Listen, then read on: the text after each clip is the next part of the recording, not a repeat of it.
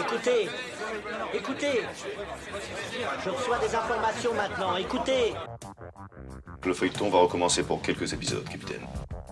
Nous ne sommes pas des robots, Sébastien, mais des êtres vivants. Voilà le pied d'Armstrong. Au centre et en bas de votre écran. Et il marche maintenant.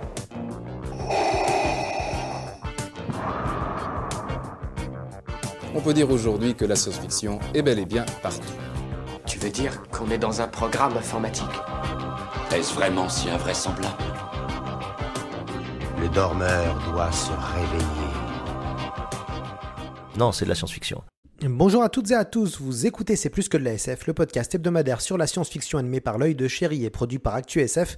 Après avoir, parlé, après avoir beaucoup parlé de science-fiction américaine et de cinéma, nous allons analyser aujourd'hui un roman de science-fiction française qui vient d'être publié aux éditions critiques. L'éditeur rennais vient de sortir Symphonie atomique d'Étienne Quinge. Il s'agit d'une excellente histoire d'anticipation sur fond de climate fiction. On est propulsé en 2075 à la lisière du post-apocalyptique où l'on peut entendre Soyez éco-responsable, suicidez-vous. Voilà, c'est un beau programme. Alors justement, l'auteur est avec nous. Étienne Quinge, bonjour à vous. Bonjour. Alors, on va faire un petit jeu, euh, Étienne. On va commencer, c'est vous qui allez commencer d'ailleurs, et vous allez nous résumer Symphonie atomique. Ça parle de quoi? Bah, c'est un bon challenge déjà de résumer ça, mais en gros, c'est quand même un thriller 48 heures chrono qui parle principalement, en fait, qui se passe en 2075, donc c'est vraiment un roman d'anticipation, et qui va parler d'une, tentative de déstabilisation de l'équilibre géopolitique mondial par un groupuscule, qui est en fait des gens qui, sont, qui ont anticipé le changement climatique et qui se sont enterrés dans une cité en Alaska en 2015-2020, alors à l'époque actuelle et qui, euh, en 2075, se rendent compte que finalement la civilisation thermo-industrielle résiste mieux que prévu par rapport à leurs pronostics et donc euh, continue de polluer et donc ils s'inquiètent de leur propre avenir euh, à long terme puisqu'ils pensaient, eux, que tout allait s'effondrer et qu'ils allaient pouvoir traverser la crise et redonner naissance à une civilisation technologique après. Donc en 2075, l'héritier de, ce, de cette cité souterraine qui en est responsable décide de qu'il faut réagir et va tenter de, déséquilibrer l'équilibre géopolitique mondial qui repose en fait sur quatre stations orbitales nucléarisées qui permettent de maintenir un équilibre de la terreur euh, entre les nations, euh, entre les grands pays, euh, États-Unis, Chine, Russie et Europe, sachant que l'Europe a une toute petite station orbitale par rapport aux autres. Donc du coup, du coup, ils sont un peu en infériorité numérique, mais ils sont quand même là. Et en fait, l'histoire va se dérouler sur 48 heures avec l'émergence de cette crise, le pic de cette crise et la résolution de cette crise. Après, c'est quand même un roman qui parle beaucoup d'environnement, beaucoup de, sujets d'actualité et des conséquences sociales de l'environnement, mais c'est plutôt vraiment le fond d'écran, c'est-à-dire que ce, cet environnement, il va transparaître par la psychologie des personnages qui sont donc impactés puisqu'ils grandissent dans un monde qui est concerné par ces conséquences écologiques et puis par l'Europe en transition, qui est un régime politique qui est une réflexion sur, le, sur ce que pourrait devenir un régime qui se veut éco-responsable, sachant que du coup c'est un régime qui est très ambigu dans le roman. Donc, et donc il y a aussi en fait un, une ambiance qui est créée par, des, petites introductions de chaque chapitre qui sont en fait des extraits d'une émission radio, donc ça colle assez bien avec ce qu'on fait aujourd'hui qui est Radio Collapse, la fréquence de la fin du monde et son émission phare, euh, l'effondrement près de chez vous. Et en fait, ça permet d'injecter de, des tranches de vie euh, au début de chaque chapitre qui sont pas vraiment en lien avec l'histoire, mais qui permettent de donner une ambiance euh, générale au monde dans lequel se déroule l'histoire. Alors moi, ce qui m'a beaucoup plu, c'est comment vous avez imaginé la géopolitique du monde en 2075. Justement, comment, comment vous avez planifié ça? Est-ce que vous êtes un lecteur assidu d'actualité? Comment vous avez planifié, racontez-nous un peu, anticiper cette, société? Bah, en fait, c'est vrai que j'ai écrit le roman en plus avant le Covid. Je l'ai fini vraiment pendant le premier confinement. Donc, c'est quelque chose qui a été avant le Covid et qui a, qui a, quand même été renforcé, à mon avis, par le phénomène Covid. Donc, dans le roman, les blocs sont très isolés les uns des autres. C'est-à-dire que finalement, on n'est plus dans un système mondialisé. On est plutôt dans un repli identitaire des grands blocs sur eux-mêmes, des grands continents sur eux-mêmes, avec des cultures et des stratégies économiques assez différentes, socio-économiques assez différentes. Et du coup, ça, oui, je suis un grand lecteur, je suis beaucoup l'actualité. Et puis, je suis très intéressé, en fait, par les conséquences sociales, sociétales et économique des, des impacts environnementaux, en fait, de la diminution des ressources, des conséquences du changement climatique, de l'érosion de la biodiversité. Je suis Bon, je fais, je travaille dans ce domaine-là. Je suis biologiste de formation, donc c'est vraiment quelque chose qui est un peu obsessionnel chez moi, je crois qu'on peut le dire. Donc c'est c'est quelque chose qui m'intéresse jusque dans ses conséquences en fait socio-économiques et politiques. Et donc je réfléchis en permanence, en fait un petit peu, je surveille l'actualité, je regarde en permanence comment ça s'oriente. Et donc c'est un peu de l'anticipation par rapport à toutes ces données, sachant que l'anticipation ça reste très incertain. Hein. c'est c'est vraiment tout peut, tout peut, on peut se planter complètement en fait. Hein. donc c'est vraiment pas évident, mais l'idée c'était de me dire que finalement j'avais l'impression qu'avec la diminution des ressources et, l'augmentation de la pression sur les ressources, finalement chacun allait se replier un peu sur lui-même pour assurer sa propre sécurité en priorité sur les autres. Et finalement c'est assez bien ce qu'on voit euh, qui se dessine avec les États-Unis, la Chine, la Russie et même un peu l'Europe déjà. Et est-ce que, euh, donc vous l'avez bien dit, vous êtes expert environnement et développement durable.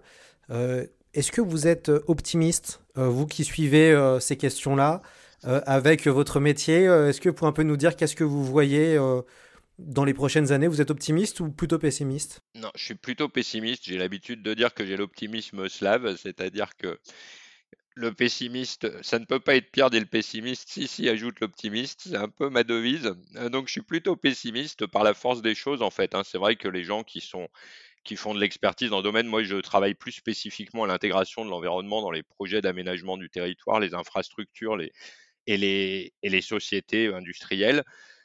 Donc j'ai une pratique au quotidien depuis, depuis une vingtaine d'années, depuis plus de 20 ans de, ce métier, de, la difficulté de, de faire quelque chose de concret, de faire avancer concrètement les choses. En fait, euh, il y a une vraie volonté, je pense, chez la plupart des gens de, faire avancer les choses, mais ça se heurte à des freins euh, à la fois culturels, économiques, euh, de facilité aussi, parce que se remettre en cause et changer ses pratiques, c'est difficile, que ce soit pour les individus ou pour les organisations. Donc en fait, on a du mal à réagir, on est assez notre réaction est assez longue. En plus, il faut qu'elle soit globale au niveau planétaire. Donc, ça implique une coordination entre les États qui aujourd'hui est pas du tout est pas du tout en cours.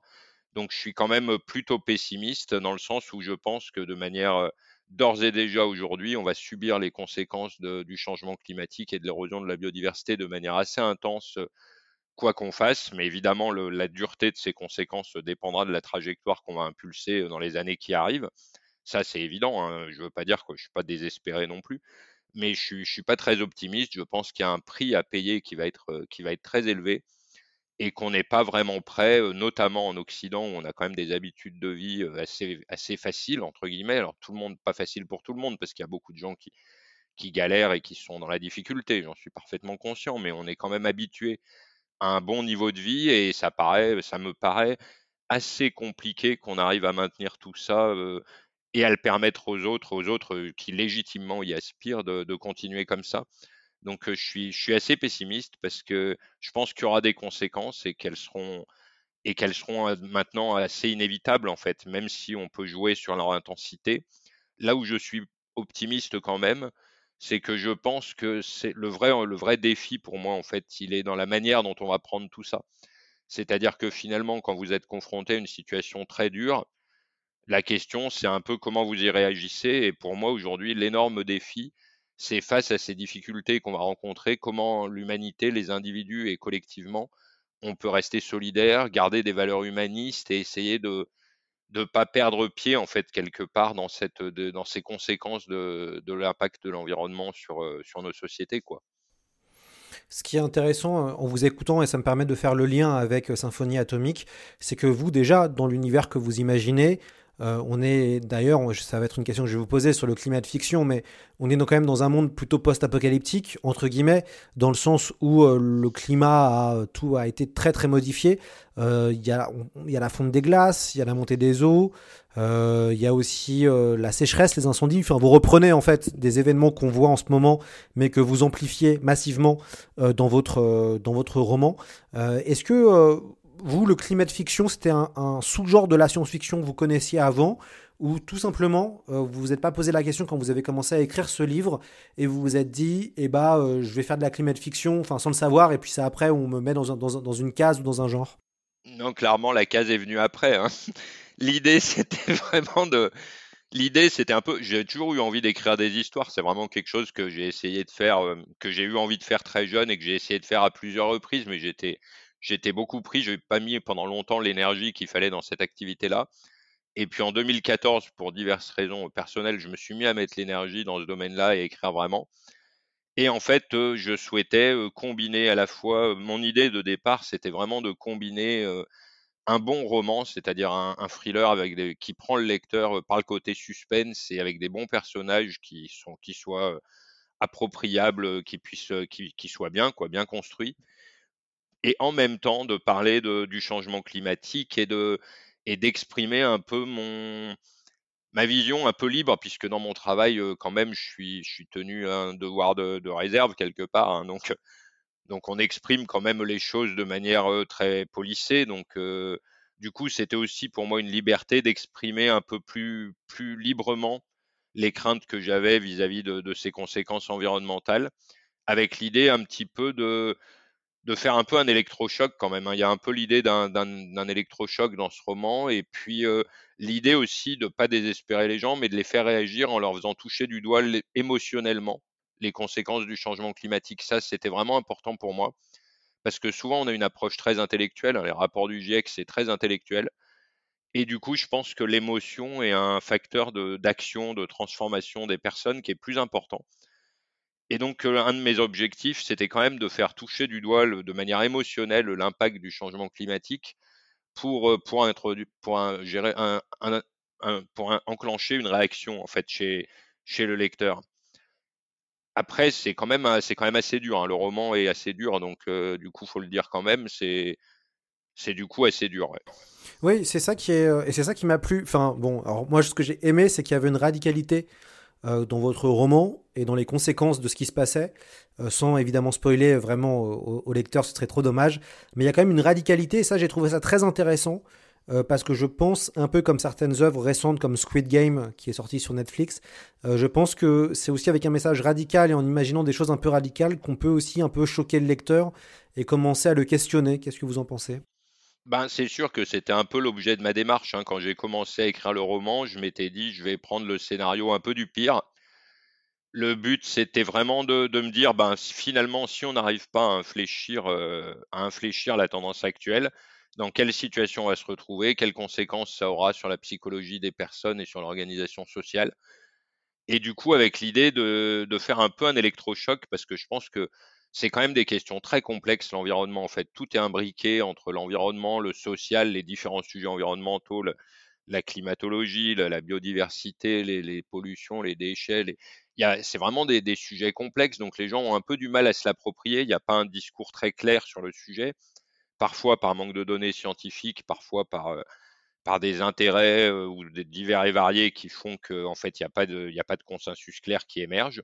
Mais du coup, c'est quand même assez complexe. Donc, mon idée, c'était plutôt de faire ressentir au lecteur les conséquences de, tout ça plutôt que de lui faire des nœuds au cerveau avec, euh, avec des explications complexes. Donc, c'est vrai que cette idée de, de partir sur un parti pris un peu radical, c'était dans l'idée de clairement de, de faire réagir. Il y a il y, a, une idée que vous avez eue que je trouve géniale, mais vraiment géniale, et je pense que juste cette idée-là, euh, ça pourrait être un épisode de Black Mirror euh, sans problème. Euh, donc vous imaginez une Chine encore plus violente et encore plus dure que, maintenant, et une Chine qui prône un message assez intéressant, soyez éco-responsables, suicidez-vous. comment vous avez eu cette idée? Alors en fait, c'est pas tout à fait la Chine qui propose cette idée-là, elle la met en application concrètement en obligeant les, dans le roman, en fait, la Chine impose, impose une, cérémonie de, suicide assisté aux gens à un certain âge, euh, vers la soixantaine, en fait, qui est une idée qu'elle a reprise d'un mouvement d'origine populaire, en fait, dans le roman. C'est-à-dire que c'est une initiative au départ d'un groupe de personnes qui est reprise à son compte par la Chine. Et la petite phrase de la baseline, soyez éco-responsable, suicidez-vous, en fait, c'est c'est la baseline, c'est la baseline de Radio Collapse, qui est pas tout à fait la Chine, qui est en fait une radio euh, qui est piloté par des gens qui ont complètement baissé les bras. Et en fait, cette baseline, elle se trouve tout au début du roman et en fait, elle vise à créer le contre-pied un peu du roman. C'est-à-dire que mon but dans le roman, c'est vraiment le contraire de cette phrase. Et en fait, elle sert de contre-pied en introduction du roman, vraiment en électrochoc. Et par contre, elle vient de loin puisque c'est une phrase que je dis un peu depuis longtemps quand les gens me demandent. C'est un peu une phrase que j'utilisais quand les gens me demandent mais comment on fait pour pas avoir d'impact? À partir du moment où on vit, on a des impacts sur l'environnement en fait. Donc du coup, il n'y a pas vraiment de solution ultime pour atteindre du zéro impact. Donc c'est vrai que le zéro impact, bah il n'y a qu'une solution, c'est de pas être en vie en fait. Donc c'était un peu quelque chose que je disais avec cynisme, faut bien le dire. J'ai des petites crises de cynisme avec mon métier, faut pas m'en vouloir. C'est un effet secondaire, c'est un effet secondaire du métier. C'est vraiment un, travers qui vient avec les années. On, est des fois un peu cynique, on a tendance à être un peu cynique dans le métier, moi spécifiquement. Et du coup, j'avais tendance à dire, bah non, si on veut zéro impact, en fait, il n'y a pas de solution, on ne peut pas vivre, donc il faut trouver un meilleur équilibre que ça, une meilleure solution que ça. Et du coup, cette phrase, elle vient un peu de là, et en fait, je l'ai utilisée quand j'ai créé Radio Collapse, parce que le petit paragraphe introductif qui présente Radio Collapse est un peu de, l'humour noir, euh, et un peu tourné comme de l'humour noir, et je trouvais que ça concluait euh, bien et que ça mettait le, ça lançait vraiment euh, le, ton du roman en fait, parce que ça donne quand même un peu de le, ça donne quand même un peu le ton du roman, même si vraiment c'est pas l'esprit du roman d'aller dans ce sens-là, c'est vraiment d'aller dans l'autre dans l'autre direction, de pas baisser les bras quoi qu'il arrive, et d'essayer de continuer en tant qu'individu à faire des choses bien et à s'inscrire dans, une philosophie humaniste. Donc euh, du coup, ça permettait pour moi de vraiment de, dresser un cadre et puis de, prendre le contre-pied de ce cadre-là en fait mais aussi de marquer qu'il n'y a pas de solution, c'est-à-dire qu'on ne peut pas vivre sans impact. S'il y a des gens qui vous disent qu'on vivra sans impact, ils, vous mentent parce qu'en fait, à partir du moment où on vit, les êtres humains et comme, comme, tous, les, comme tous les êtres, d'ailleurs, on a, on a un impact sur l'environnement. En fait, les végétaux, les animaux ont aussi leurs impacts sur l'environnement. Par exemple, une forêt, des arbres, ça libère de l'eau dans l'atmosphère, donc ça, ça a une influence locale, ça abrite une certaine faune. Donc en fait, la vie, c'est un équilibre dynamique dans lequel tout le monde agit et génère des interactions. Et donc, à partir du moment où on est vivant, on a des impacts, en fait, et en particulier l'être humain dans, une civilisation moderne. vous avez parlé de collapsologie, il y a la radio-collapse, et c'est vrai que la collapsologie est une des, thèmes de votre roman, qu'on y repense. Euh, vous, vous en pensez quoi de, ce mouvement qui est né il y a quelques années, euh, bientôt une dizaine d'années, la collapsologie? C'est quoi votre, votre sentiment vis à -vis de ça? Bah, mon sentiment, c'est que, alors c'est, moi-même, je suis des fois pas loin d'être un peu collapsologue hein, sur les formes, donc euh, du coup, c'est, j'ai un sentiment partagé parce qu'en fait, je pense pas qu'on va s'effondrer d'un coup. En fait, la collapsologie, ça donne vraiment le sentiment, rien que le mot donne le sentiment d'un effondrement brutal, radical, avec un changement qui serait, euh, qui serait instantané. On a, on a vraiment ce sentiment de rupture en fait qui se dessine et moi, je crois moyennement à la rupture parce qu'en fait, tant qu'on aura de l'énergie, tant que les êtres humains auront de l'énergie, et il y en a encore beaucoup, du charbon, du pétrole, du gaz, de l'uranium, il y en a encore vraiment beaucoup. On a de quoi en brûler euh, bien au-delà de, ce qu'il nous faut. Donc, tant qu'on aura de l'énergie, on arrivera à maintenir une organisation sociale, en fait, parce qu'on arrivera à répondre aux besoins fondamentaux d'une majorité de la population pendant encore longtemps. Donc, je vois plutôt une lente dégradation qu'un effondrement en fait. Et du coup, je vois plutôt une transition dans la durée qui va se faire sur un siècle. Je ne sais pas ce qu'on aura dans un siècle, mais je pense qu'on aura une, organisation sociale très différente et que cette transition va se faire tout au long du siècle de manière très progressive. Donc, je suis collapsologue dans le long terme, c'est-à-dire que je pense qu'on ne peut pas maintenir notre modèle actuel qui consiste à consommer à tout craint, à faire du tout jetable, à, à avoir du transport qui est gratuit, qui n'a pas de coût, euh, qui a pas de coût environnemental et qui permet de produire euh, tout et n'importe quoi n'importe où dans cinq endroits différents de la planète pour le ramener euh, au même endroit dans l'usine qui va le fabriquer à la fin, etc. Tous ces process-là, à mon avis, vont, vont évoluer. Mais je ne crois pas trop au, au, collapse au sens de l'effondrement brutal de la société. Vous pensez que la technologie euh, et tout ce qui est en train de se, mettre en place, la low-tech, euh, l'explosion technologique qu'on voit depuis ces 20 dernières années, est-ce que vous pensez que ça peut atténuer ou, euh, entre guillemets, nous sauver de, la catastrophe qui, semble s'annoncer? Bah, je pense que tout aide, hein. c'est-à-dire que tout ce qui permet de réduire les impacts concrètement aide, va dans le bon sens.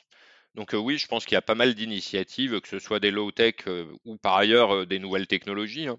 Je pense à la fusion nucléaire, qui est quand même pas complètement perdue, et même qui progresse. Donc, il y a des espoirs que les technologies contribuent. Peut-être qu'on arrivera aussi à stocker du carbone atmosphérique à un moment donné, d'une manière ou d'une autre.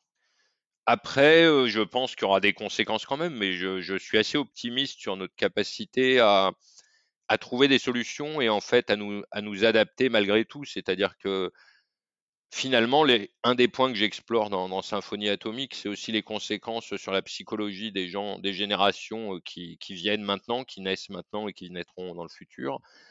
Et du coup, ces gens-là, ils n'auront pas connu notre époque, ils n'auront pas connu le passé, donc ils, feront du mieux qu'ils pourront avec ce qu'ils ont à leur époque et quelque part ils continueront à vivre, à aimer, à rencontrer, à découvrir, à vibrer, à ressentir les choses. Et donc euh, de ce point de vue-là, je suis, je suis assez optimiste pour qu'on arrive euh, à s'adapter et quelque part à survivre et à, et à, et à transformer notre société. Mais évidemment, je suis évidemment la phase de transition pour moi risque d'être très douloureuse en fait. C'est plutôt la phase de transition entre deux systèmes pendant le siècle qui arrive que je crains que vraiment l'effondrement total de, l'humanité en fait. Mmh, mmh, mmh, D'ailleurs, votre le roman parle du nucléaire finalement, avec ces fameuses stations spatiales qui sont armées et, du coup qui peuvent s'envoyer des ogives nucléaires. vous avez parlé de la, fusion fission nucléaire. vous, vous pensez que le en termes du nucléaire, vous pensez que d'un point de vue du développement durable et écologique, il, faudra de toute façon avoir le nucléaire, compter sur le nucléaire dans le futur? Bah, c'est une question très complexe. Hein. Le nucléaire, il a le bénéfice de ne pas faire de gaz, à effet de serre, donc euh, c'est clairement un outil utile du point de vue climatique. Mais ça, c'est quand même une simplification à l'extrême de nos enjeux parce qu'il y a le problème des déchets. Donc euh, quelque part, encore une fois, on retrouve la complexité de l'environnement. Si on regarde qu'un seul compartiment, qu'un seul domaine, il y a toujours des bonnes solutions évidentes. Mais quand on regarde la problématique d'ensemble, ça devient moins net parce que les déchets nucléaires qu'il faut gérer pendant 200 ou 300 000 ans, c'est un problème. C'est-à-dire que c'est aussi long que de la durée de vie de l'espèce humaine. Donc, euh, si nos, arrière, nos aïeux là de, d'Homo sapiens dès le début nous avaient laissé des petits stocks de déchets nucléaires de droite et de gauche à gérer pendant 300 000 ans, on arriverait à peine au bout, quoi. Donc, euh, c'est un peu c'est un peu inquiétant. Puis il y a toujours le risque d'accident, mais je crois pas qu'on. En fait, je suis je crois pas que pragmatiquement, je crois pas qu'on pourra faire l'économie complète de, de, se passer du nucléaire, mais après, je suis quand même très réservé sur cette, sur cette forme d'énergie, parce que, parce que si vous voulez, il y a quand même eu déjà trois accidents. Donc, si on regarde, il y a eu un accident, il y a eu Three Miles Island, il y a eu euh, Fukushima et Tchernobyl. Donc, c'est trois accidents, c'est trois de trop. Et puis, c'est, c'est quand même à chaque fois des, des grandes zones qui sont, qui sont bah, fermés pour l'homme. Quoi. Alors c'est vrai que ça fait des réserves naturelles, diront certains, mais enfin c'est quand même un peu encore plus cynique que moi là. Donc euh, du coup, je, suis, assez réservé. Je pense que je pense qu'on pourra pas en faire l'économie concrètement pendant une phase de transition là dans les 40 ans qui arrivent. j'ai du mal à imaginer qu'on fasse l'économie du nucléaire, mais je suis pas un fervent défenseur de cette source d'énergie. Je pense qu'il vaut mieux qu'on essaye de s'appuyer sur les renouvelables, y compris avec leurs défauts qui est principalement qu'il faut des, minerais rares et donc faire des mines qui elles-mêmes sont des, activités très impactantes pour l'environnement. Mais je pense que tout ce qu'on peut faire pour s'appuyer sur d'autres sources d'énergie renouvelables, y compris euh, qui viennent de la mer et qui sont en développement, euh, c'est ça qu'il faut prioriser. Après, je pense qu'on ne fera pas l'économie du nucléaire parce qu'on a assez peu de moyens de le faire. Vous, euh, vous parlez notamment de l'anxiété euh, et on va dire d'un choc post-traumatique lié à, l'écologie, éco-anxiété euh, finalement. Euh, ça c'est hyper intéressant aussi comme concept puisque on commence peut-être à avoir le balbutiement de ça. avec bah, les, étés qu'on subit et qu'on vit en ce moment, mais c'est que le début paraît-il. comment vous avez développé un peu et travaillé sur cette idée qu'on soit finalement qu'une anxiété se, crée à force de vivre peut-être les catastrophes qui vont arriver? Bah, en fait, euh, j'ai pas eu trop de mal à l'imaginer parce que je me sens assez concerné. Donc, je pense que je, suis un peu un précurseur sur le sujet de l'éco-anxiété. Moi, ça m'a pris assez tôt dans ma vie. Donc, euh, du coup, je, vois et puis je vois mes collègues plus jeunes qui travaillent dans le domaine de l'environnement. Je fais beaucoup de formations en fait de, de jeunes ingénieurs environnementaux et je les trouve très confrontés à cette problématique-là en fait. Donc du coup, c'est quelque chose dont j'avais envie de parler parce que je pense que c'est quelque chose qui va prendre une place grandissante. Je pense qu'on mesure pas très bien à quel point ça impacte les jeunes générations, les, jeunes qui ont moins de 20 ans aujourd'hui. Euh, disons, ils entendent tous ces discours, y compris le mien, hein, qui sont assez alarmistes et qui sont assez durs et qui sont assez inquiétants. Et je pense pas que ce soit neutre en fait. Donc je pense que ça aura des conséquences sur leur vision du monde, sur leur psychologie Et je pense que le, phénomène d'éco-anxiété ou de solastalgie, là, c'est un terme qu'a développé un Australien, qui est très, qui est très bien connu d'ailleurs, par exemple, chez les populations amérindiennes qui ont subi de plein fouet ça. Donc c'est un phénomène psychologique qui est connu, mais qui n'a jamais été développé parce qu'il touchait que des populations bah, qu'on traite un peu comme des, comme des sous-civilisations, quoi. Hein. Il n'y a pas d'autre mot, quoi. Et alors qu'en fait, c'est des êtres humains comme, comme vous et moi, et que, quelque part, ils ont subi la destruction de leur culture et de leur environnement de manière collatérale en plus, puisque leur culture était beaucoup basée sur l'environnement. Donc, un, des moyens de venir à bout de, de ces cultures, ça a été de détruire l'environnement dans lequel ils étaient.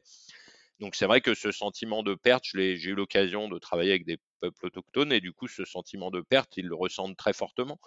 Donc c'est un sentiment qui existe déjà et qui, à mon avis, va gagner en importance, peut-être même effectivement, comme dans le roman, devenir un phénomène social important. En fait, dans le roman, c'est vraiment traité comme une pathologie assez importante dans la société du futur, en fait, qui, colle une dépression aux gens et qui les rend, qui les rend amorphes et un peu inaptes à faire face à la situation. Tiens, j'ai envie de vous faire réagir. J'avais interviewé Alain Damasio plusieurs fois euh, je suis un grand fan des, furtifs. Et donc, du coup, je lui avais posé la question, notamment. Et donc, euh, Alain Damasio, euh, bah, peut-être vous avez déjà lu ou peut-être déjà entendu ce qu'il dit, notamment sur le vivant. Et pour lui, c'était intéressant parce qu'il il disait que quand bien même il y a un réchauffement climatique et qu'on doit vivre ce qui va se passer dans l'avenir, ce qui est intéressant, c'est que pour lui, le vivant arrivera toujours à s'adapter à toutes les situations du, du, monde. Et notamment que nous, même s'il faisait beaucoup plus chaud, on arriverait à s'y adapter. Euh, vous, vous pensez quoi Est-ce que vous êtes aussi optimiste de se dire que finalement l'homme, quoi qu'il arrive, trouvera toujours un, moyen de s'adapter, quand bien même euh, on vit des choses euh, climatiques terribles? Ouais, moi je suis très optimiste. Je vais répondre sur deux plans. Le plan du vivant d'abord en tant que tel. Le vivant, on le fera pas disparaître à moins de casser la planète en cinq morceaux et de la disperser dans l'espace on fera pas disparaître le vivant. Il y, a des, il y a des bactéries qui vivent au fond des océans dans des conditions exécrables de température et de pression et de pollution chimique. Il y a des bactéries qui, il y a même des lichens qui ont réussi à pousser à l'extérieur de la de l'ISS. Donc le vivant survivra, ça c'est sûr. Et je suis assez optimiste sur l'être humain aussi parce que je pense que même si on met les choses au pire du pire du pire du pire, c'est-à-dire que vraiment ça devient invivable dans une grosse partie du globe, il restera toujours des zones qui seront vivables en fait. Dans les près des pôles, il y aura toujours, il y a l'Antarctique qui est, qui est un espace qui est même, même si ça se réchauffe drastiquement, il restera des zones qui seront vivables, d'une part, et puis d'autre part, il y a des peuples qui font la démonstration qu'on peut vivre dans des zones désertiques encore aujourd'hui. C'est-à-dire qu'aujourd'hui, on n'a pas perdu, l'humanité collectivement n'a pas perdu ses savoir-faire de survie dans tous les types de milieux terrestres. Et donc ça, c'est une richesse extrêmement importante à mes yeux, la culture des peuples, des peuples autochtones notamment, et des peuples qui vivent encore de leur milieu, dans leur milieu. C'est vraiment quelque chose qui est important parce que si on avait perdu ça, là peut-être on serait menacé, c'est-à-dire qu'on serait plus, on n'aurait plus de savoir-faire de savoir-faire ancestraux en fait qui permettent de survivre dans un milieu désertique ou froid ou hostile.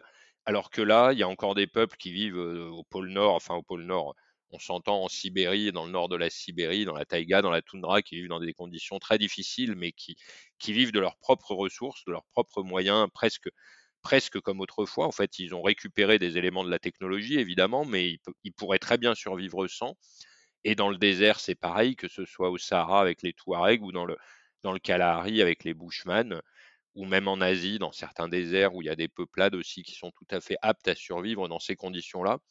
Donc je pense que même si on arrivait à une situation très extrême où les conditions soient vraiment très dures, je ne vois pas disparaître. Je pense qu'on est quand même très solide.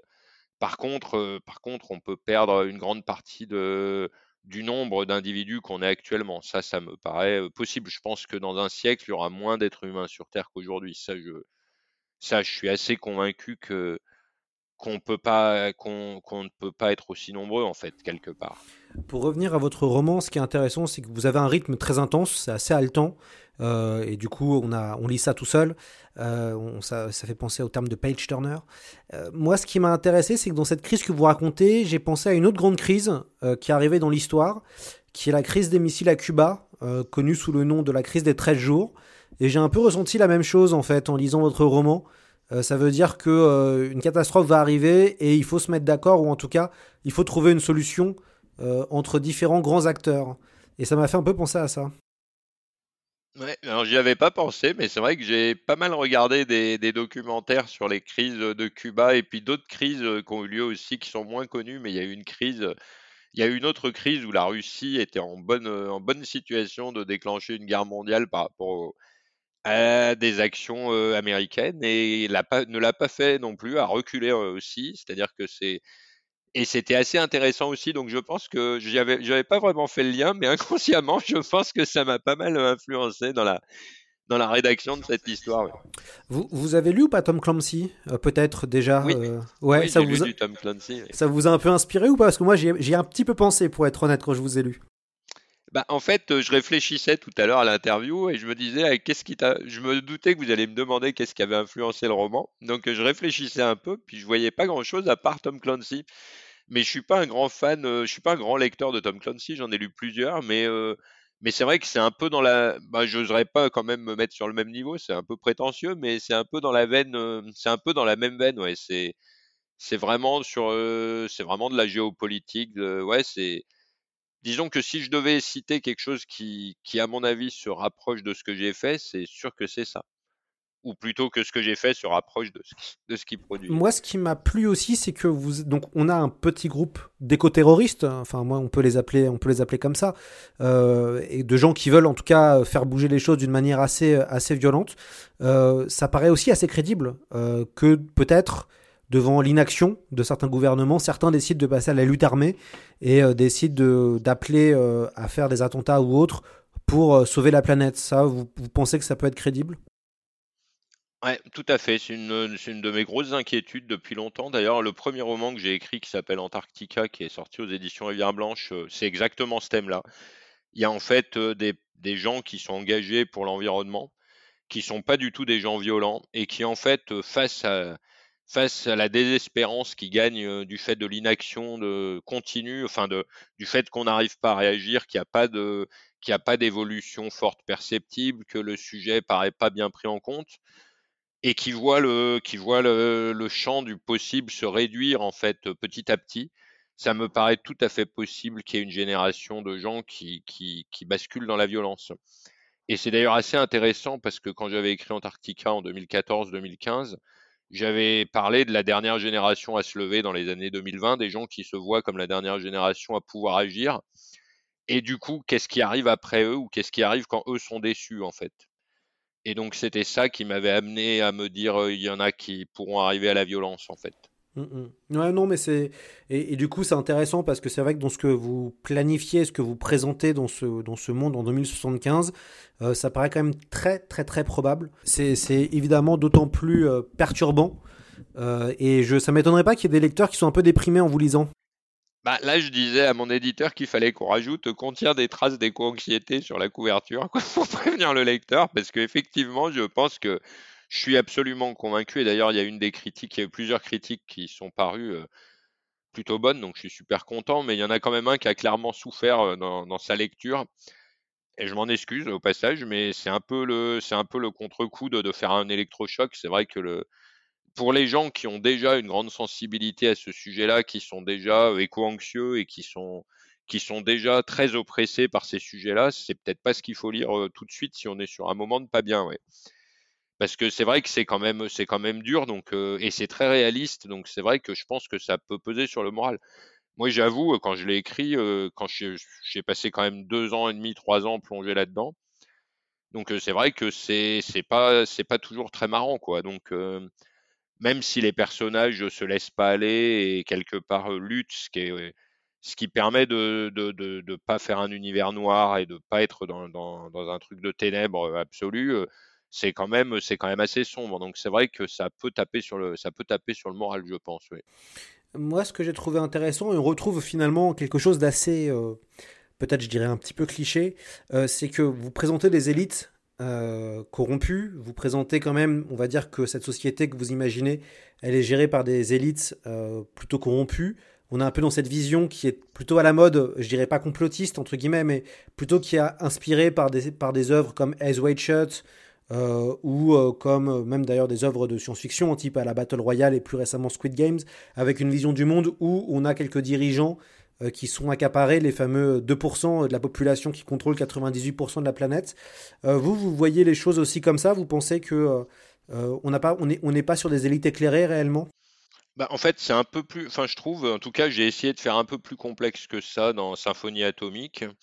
C'est-à-dire que le, finalement, c'est pas vraiment les dirigeants politiques qui sont à l'origine de, ce désordre, en fait. C'est vraiment un, petit nombre d'individus qui ont une influence et un pouvoir économique, qui sont tarés, en fait, hein, euh, en vrai, euh, qui, d'ailleurs s'appuient sur des bonnes raisons. C'est-à-dire que finalement, le, la personne qui est à l'origine de ça, elle le fait pour l'avenir de son fils, de sa femme, de, donc il est motivé par des, des choses nobles, mais en fait, ça mène à quelque chose de totalement inhumain du point de vue collectif. Et du coup, par contre, les États, en fait, les, leaders politiques et économiques sont pas vraiment à l'origine, c'est pas vraiment une manipulation qu'ils auraient calculée. Eux, ils réagissent, en fait, et là où je suis critique vis-à-vis des élites, c'est qu'ils réagissent non pas en fonction de l'intérêt collectif, mais en fonction de l'intérêt de, de garder leur position de pouvoir, qui va les amener à, à ne pas être mis en responsabilité sur les événements problématiques et si possible à essayer d'en tirer avantage. Donc en fait, ils sont corrompus entre guillemets par cet aspect de de vouloir conserver leur position, mais c'est pas eux qui c'est pas un plan réfléchi par les élites politiques. C'est plutôt un plan qui est réfléchi par une minorité, c'est en fait un attentat terroriste basiquement. Donc euh, du coup qui est motivé par une motivation euh, de de, terreur, de déstabilisation de, de l'équilibre, mondial pour des intérêts individuels, mais, les élites gouvernantes sont pas si corrompues que ça en fait dans le, dans le roman à mon sens. Ils essayent vraiment juste de tirer leur épingle du jeu et ils sont prêts à tout pour ça. Par contre, ce qui fait qu'on a l'impression qu'ils sont vraiment euh, pourris jusqu'au bout, mais en fait, si on regarde bien, ils, ils essayent simplement d'éviter les conséquences négatives pour eux, voire de tirer des conséquences positives de ce qui leur arrive dessus en fait. Oui, oui, pardon, il fallait que je précise par élite, je pensais finalement à ce petit groupe euh, d'individus qui me faisait vraiment écho à des gens comme euh, des gens comme Jeff Bezos, comme Elon Musk, comme j'ai plutôt moi cette vision de l'entrepreneur, le, en fait le méchant James Bond quoi, le méchant là James Bond, l'entrepreneur fou. J'ai revu Moonraker il y a pas longtemps donc je suis un peu dans le délire. L'entrepreneur euh, fou qui décide de, sauver l'humanité, mais pour ça il est prêt à, à passer par des biais radicaux. Ouais, non, mais c'est un peu ça. C'est vrai que c'est une concession que j'ai fait à quelque chose, à un schéma assez classique. À un moment, il fallait que je me résolve à, avoir un méchant quelque part. Donc euh, c'est vrai que c'est un parti que j'ai pris, mais je suis, je suis pas convaincu. Enfin, je suis convaincu que c'est pas la majorité. Après, je suis convaincu qu'il y a quelques individus qui sont susceptibles de sombrer dans la névrose ou dans la folie ou dans la ou dans l'ego le plus total et qu'il y a des individus qui sont capables ponctuellement de, vraiment euh, s'orienter sur des, des, orientations de ce type-là. Je pense qu'il y en aura quelques-uns qui, qui auront des comportements, euh, pas forcément de déclencher une guerre, mais qui auront des comportements euh, où ils vont essayer de, de, tirer leur épingle du jeu pour eux avec leur, leur pouvoir. Mais je suis pas intimement convaincu que ce soit la majorité des gens. Je suis pas très complotiste en vrai. Je pense que je rejoins l'idée que, que l'incompétence et le, et, le, et le laisser aller expliquent une grande partie de nos problèmes plus que plus qu'une volonté euh, délibérée de de quelques-uns de, de, désorganiser le système. En fait, ça les sert pas vraiment de désorganiser le système, ça sert personne. Donc, euh, je pense que c'est plutôt de c'est plutôt pour moi une bonne dose d'intérêt individuel euh, au détriment de l'intérêt collectif euh, qui, mène à ça en fait. D'ailleurs, vous avez dit que ça faisait euh, deux ans et demi, à peu près trois ans d'écriture. Comment vous avez structuré ce roman qui en fait qui est intéressant, c'est que il y a une forme de complexité quand on vous lit. C'est ambitieux, il y a beaucoup d'idées. Voilà, on a des fois des, concepts à la page. Et, comment vous avez construit le rythme qui est aussi très prenant? Ça s'est fait comment cette architecture? Pour votre troisième roman ben Pour reprendre un peu les termes de, de, de des, écrivains, là, architecte ou, jardinier, moi je suis très jardinier, donc je pars avec juste un chapitre, euh, le chapitre de départ, une idée de départ et puis une idée de fin. Et je sais pas du tout comment je vais arriver euh, à faire le cheminement entre les deux. Ça se fait tout seul pendant que j'écris. Quand j'essaye de faire des synopsis, je les trahis dès le premier chapitre suivant que j'écris, donc j'ai arrêté de faire des synopsis. Donc c'est vraiment une écriture par itération en fait. Et du coup, j'étais parti avec l'idée de J'étais parti avec l'idée que ce serait que ce serait quelque chose de fort d'avoir un personnage en orbite autour de la Terre avec le doigt sur le bouton qui a pas envie d'appuyer et qui se retrouve dans une situation vraiment de galère totale où il sait pas ce qui se passe et où il est en fait confronté à ses propres valeurs et à ses propres choix. Donc ça c'est vraiment ce que j'avais en tête au départ. Et puis après, j'ai construit petit à petit, donc euh, petit à petit, j'ai construit les différents personnages et les différentes intrigues. Donc c'est vraiment un processus très itératif chez moi. Je réécris beaucoup. Donc euh, je, commence, j'avance, en fait, je fais l'avancement, puis j'ai des idées qui viennent à l'avancement, qui se développent au fur et à mesure que je travaille le texte, et je les réinjecte au début du texte. Donc euh, par exemple, au début, je voulais, quand j'ai commencé à écrire les petits chapitres introductifs de Radio Collapse, par exemple, c'est quelque chose que j'ai pensé assez tôt dans le processus d'écriture. Et je voulais le faire pour donner une ambiance de l'univers sans alourdir le texte, parce que je pense qu'une de mes grosses erreurs sur le premier, sur Antarctica, ça avait été d'injecter ces descriptions du monde dans le texte et donc de l'alourdir considérablement. Alors qu'aujourd'hui, je pense que les gens, ils ont une offre de, stimulation intellectuelle sur leur loisir qui est très forte avec des séries, avec des jeux vidéo, qui est, qui est très intense. Donc, je pense qu'il faut, pour, capter l'attention du lecteur, il faut quelque chose de très dynamique, de très intense. Donc, j'ai vraiment eu cette idée de sortir les descriptions de, de l'ambiance de l'univers via ces petits bouts de texte. Et puis, à un moment, je me suis rendu compte que ça collait pas parce que il n'y avait pas de lien avec l'histoire, en fait. Ces petits bouts de texte, ils venaient comme un cheveu sur la soupe et il n'y avait pas de lien avec l'histoire. Et là, je me suis dit, il faut que tu trouves quelque chose qui fasse le lien avec l'histoire. Et c'est là que j'ai inventé Radio Collapse, qui en fait euh, permettait de créer un fil directeur autour de ces textes et de les insérer dans l'histoire. Donc il y a beaucoup beaucoup de choses que j'ai développées comme ça au fur et à mesure, en fait, en fonction du besoin et en fonction de mes idées. J'avais pas vraiment de, de schéma, euh, de schéma prérequis dans le prérequis dans la tête, quoi, en fait. Est-ce que vous avez prévu une suite? Alors non, je, je fais, je, je, j'ai du mal avec les séries parce que j'ai tendance à pas les finir, donc euh, du coup je, je fais des one shots parce que je me dis que j'ai pas envie de faire des séries que je finirai pas et de les imposer au lecteur. Donc euh, du coup, je suis plutôt sur des one shots. Euh, c'est, je pense que ça, ça changera pas. J'aime bien les romans qui sont autoporteurs, qui ont une fin et qui permettent au lecteur de de, vivre une expérience euh, du début à la fin sans avoir trois ans d'attente ou toute une vie d'attente dans certains cas, puisqu'il y en a qui finissent jamais leur série. On connaît quelques exemples. Donc du coup, je suis plutôt sur des one shots. Après, c'est vrai que par exemple, dans Légende d'agrégat, j'avais laissé une fin assez ouverte et je, je, parce que je m'étais dit peut-être je réécrirais une autre histoire dans cet univers-là euh, plus tard. Mais du coup, c'était pas du tout dans l'idée d'une série ou d'une suite vraiment euh, stricto sensu en fait. Non, mais il pourrait y avoir un préquel. Ouais, après euh, peut-être euh, peut-être je, je, ferai quelque chose plus tard, mais c'est vrai que j'essaye.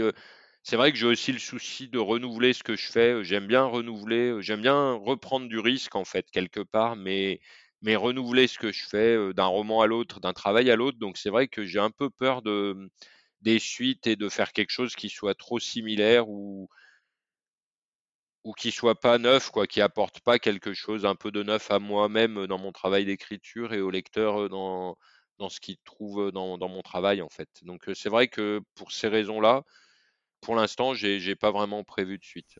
D'accord. Bon, bah dommage, mais en tout cas, euh, en tout cas, en tout cas, euh, moi, euh, j'ai beaucoup apprécié Symphonie Atomique et je recommande vraiment les lecteurs de, en tout cas les auditeurs de C'est plus que de l'ASF, à découvrir ce roman qui, je pense, vous fera pas mal voyager, vous fera peut-être un petit peu cauchemarder, mais, mais en tout cas, qui vous fera réfléchir et ça fait du bien de voir aussi de l'anticipation qui, qui, bah, qui a du rythme et qui a de l'action. Des fois, des fois, on va dire que le le livre s'arrête au côté anticipatoire juste et, et on, on, vibre pas. Euh, là, dans ce, dans ce roman, on a, on a pas mal vibré et, euh, et vraiment, c'était une, des, une des, vraiment des bonnes surprises de cette année 2021. Ben, merci beaucoup pour cette appréciation parce que ça peut que faire plaisir vu que c'était ça correspond quand même au but que je m'étais fixé, c'est-à-dire de, de, faire réfléchir le lecteur sans l'embêter, en, lui, en, en, le prenant dans l'histoire, en fait, pour qu'il puisse absorber des éléments de réflexion sans avoir l'impression de suivre un cours théorique ou une émission télé. Donc, euh, donc euh, c'était vraiment le but. Donc, euh, c'est vrai que ce type de retour, ça fait vraiment plaisir parce que parce que ça montre que j'ai progressé par rapport à ce que je faisais précédemment. Et rien que ça, c'est très satisfaisant, le fait de, de voir qu'on s'améliore dans, dans, son travail d'écriture, c'est vraiment quelque chose qui est, bien. Donc, donc c'est vraiment des retours qui me font très plaisir parce qu'ils me montrent que, que j'ai appris de mes premières expériences et que je peux proposer des choses euh, plus pertinentes, plus percutantes au lecteur. Super. Eh bien écoutez, j'espère qu'on vous retrouvera dans C'est plus que de l'ASF, euh, Étienne, euh, peut-être pour continuer à parler euh, climat, climatologie, environnement. Euh, en tout cas, on garde votre contact avec... euh, on garde votre contact dans notre petite poche pour faire appel à vous si on a, on a besoin de, de questions, de précisions sur ce qui est possible ou pas de faire. Avec grand plaisir. À très vite. Merci Lloyd, à bientôt.